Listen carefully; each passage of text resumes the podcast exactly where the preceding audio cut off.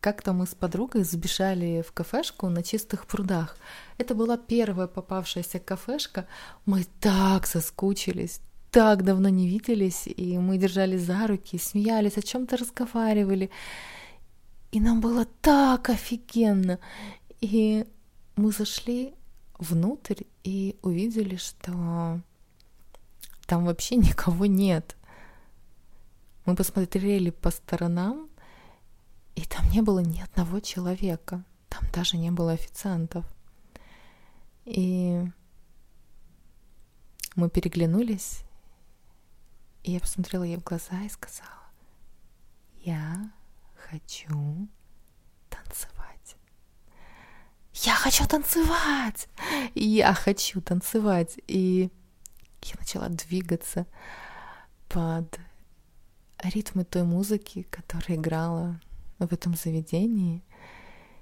И подруга начала меня снимать на телефон. И это был тот момент, когда время останавливается,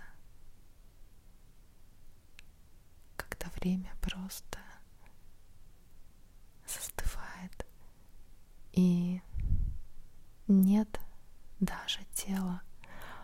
Все растворяется, все просто растворяется в экстатическом удовольствии от танца. Боже мой, какая удача, что нет никого. И я совсем не замечала, как начали подходить официанты, собираться какие-то люди, зеваки, которые хотели посмотреть. И это было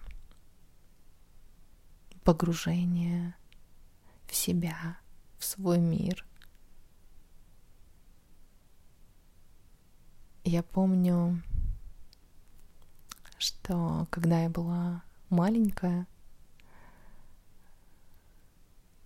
я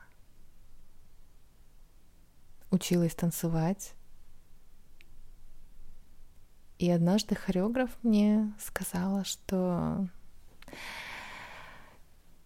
я просто дерево, я не умею танцевать, у меня нет никаких э, шансов э, развиться в танце. И э, меня наругали, меня высмеяли. И с тех пор я танцами не занималась много-много-много лет. И однажды в Индии, и когда мне уже было в районе 40 лет, я наконец-то растанцевалась. Я наконец-то разрешила себе танцевать. Реально танцевать. В полном объемном понимании этого слова. Я помню тот день, вернее ту ночь. Я помню звуки барабанов на пляже океана.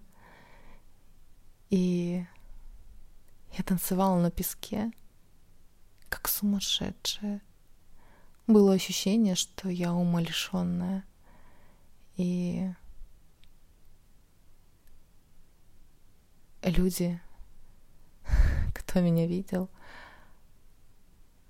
они спрашивали, что я употребляю, под какими я наркотиками, под какими я веществами, потому что у меня было состояние транса, состояние а, такое животное состояние, состояние чувствования себя, состояние полного отсутствия контроля и состояние просто женщины, просто даже бесполого существа, когда сейчас даже слезы наворачиваются, когда больше ничего нет, когда чувствуешь песок под ногами, когда руки, стопы взлетают бесконтрольно, и ты не чувствуешь усталости, ты просто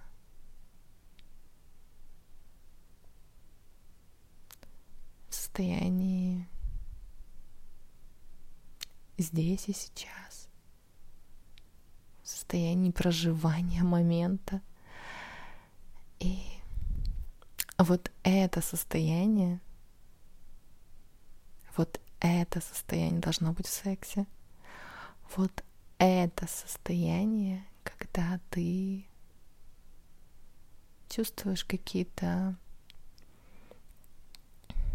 Ты чувствуешь какие-то животные ритмы внутри, которые отзываются в тебе, и ты чувствуешь себя как минимум полубогом,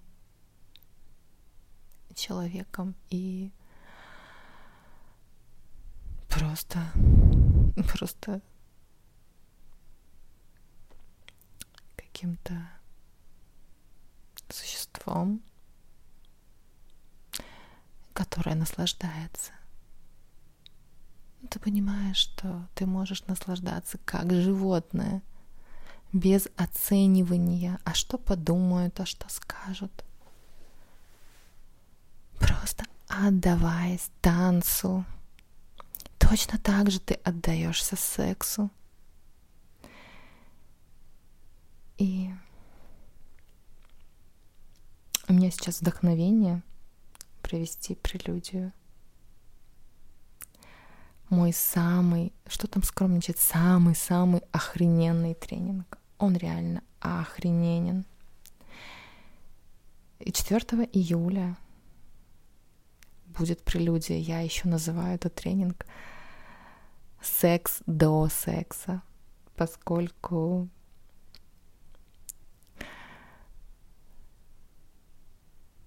секс, он начинается до секса. Это прелюдия.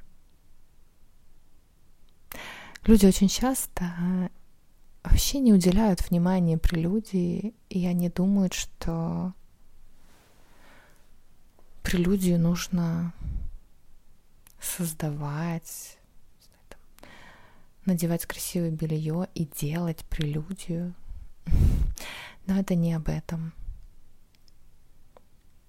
Прелюдией должна быть твоя жизнь, как создавать прелюдию так, чтобы не делать из этого какую-то отдельную рутину, а вплетать прелюдию в твою жизнь и делать прелюдию частью твоей жизни. Меня сейчас распирает вдохновляет идея снова провести прелюдию. На этот тренинг ко мне приезжают, когда я его провожу, приезжают люди с разных стран, с разных городов России. И весь день, целый день